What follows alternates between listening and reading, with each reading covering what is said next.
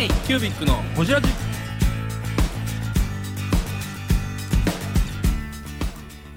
k q u b i c のほじラジナビゲーターの k q u b i c 事務局長荒川翔太です。今回 k q u b i c がほじるのは前回に引き続き文具ソムリエールの菅美里さん。今後発信したい媒体についての話や発信者とメーカーをつなぐ役割についてなど深くほじっています。どうぞお楽しみに。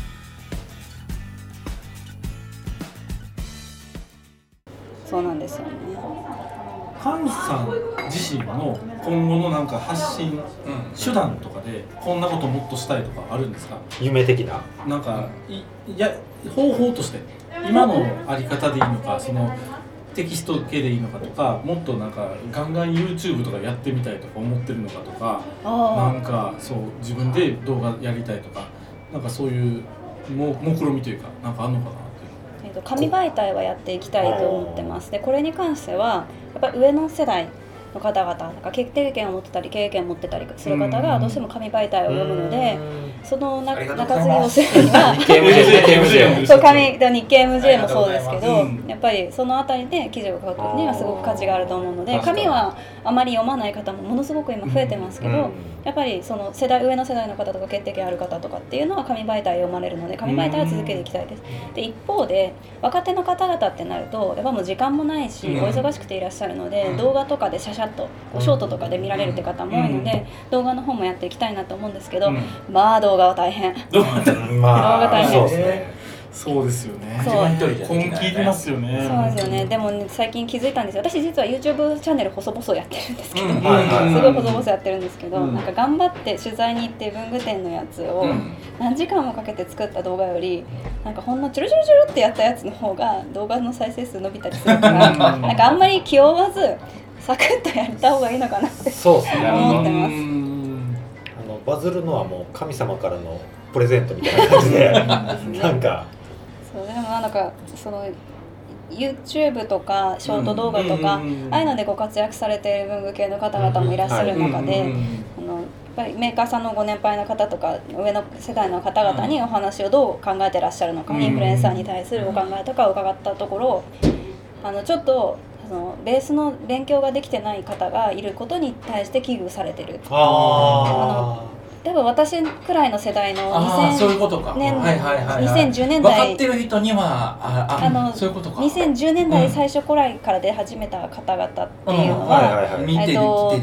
例えば高畑さんだったらサンスターさんとか、私だったらハンズとかで、うんあの教育機会があった、はい勉強してはからの発信者になってる要人っていうのがいる。界とのつながりがあってからね。勉強してからのっていうのうん。が業界のつながりがあるので中の情報とかはある程度分かってらっしゃる方なんですけど、うん。今の方々といきなり発信者ユーザーから消費者から発信者になられてる方々がいらっしゃるのでい。うん。情報として不確かなところがあったりとか権利系のところが怪しかったりとかする部分が、確かに。やっぱりどうしても会社として雇用できないというか、あの押せないというそうなんです。みたいな部分をやっぱりちょっと懸念されている方々もいらっしゃるので、そのあたりのベースを整えるためにはちょっと私そうい何人かもうインフルエンサーさんちょっとこのあたりの方にはお声掛けしたいなって言ってちょっとそのベースの勉強機会っていうのをちょっと作りたいなそれは業界としてはいいことですよねうん。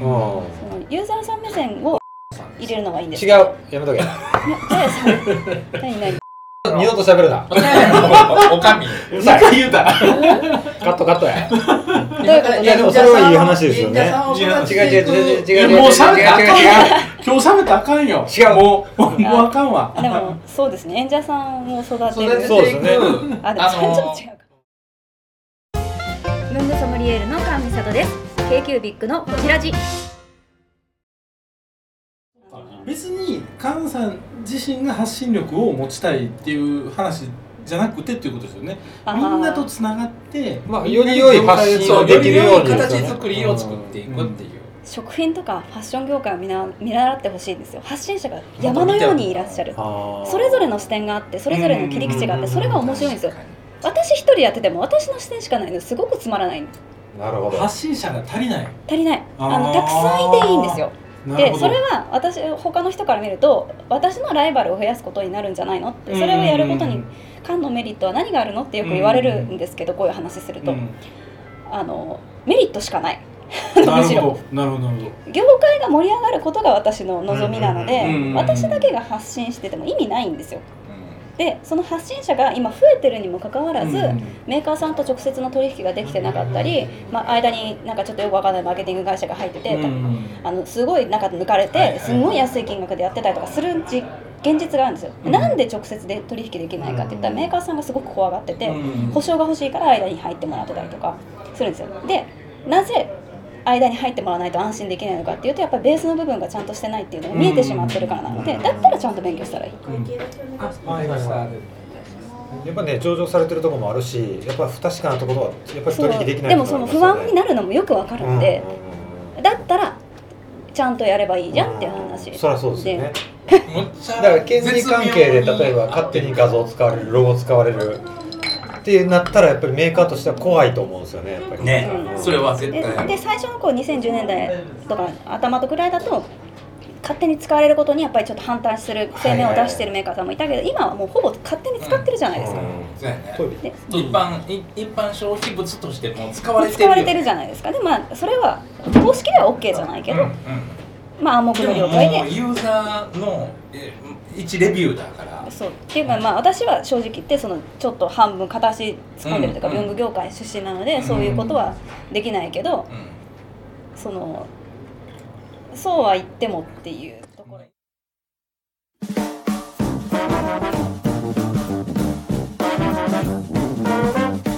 K q b i c のほじラジではリスナーの皆様からメッセージをお待ちしております。アドレスは info.kcubic3.com info.kcubic3.com もしくは KQBIC サイトのメッセージフォームよりお願いします。iTunes のコメント欄でもお待ちしております。皆様のお便りせーのお待ちしています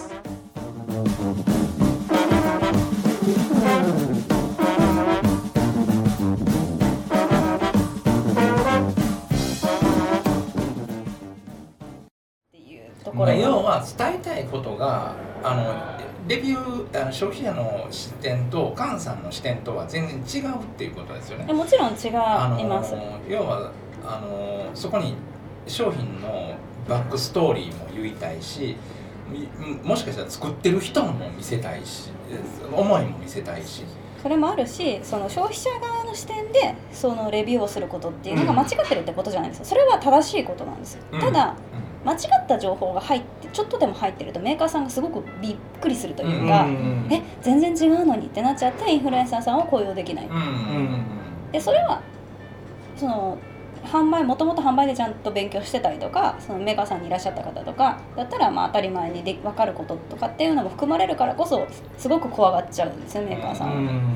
でもちょろっとあのそれこそその深い部分はその専門の方じゃないと分かんない部分はあると思うんですけど例えば一番簡単な部分で言うとインクの染料顔料。うん。インクのレビューの時に油性と水性を混ぜてレビューしたらおかしなことになるじゃないですか。でそういうレベルのこと。はいはいはい、同じ見せ方したら違うよね。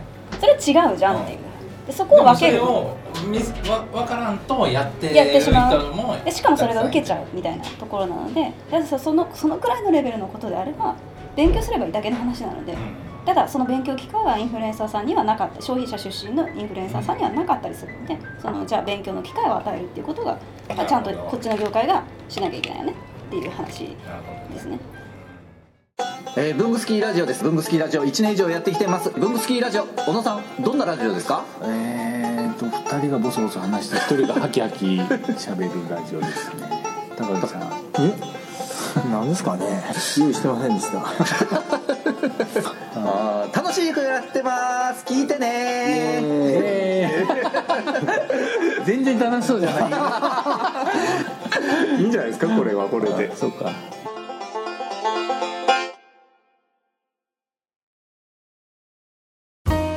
K q b i c のほじラジ。この番組の提供は山本資源ロンド工房。レアハウスで。お送りしております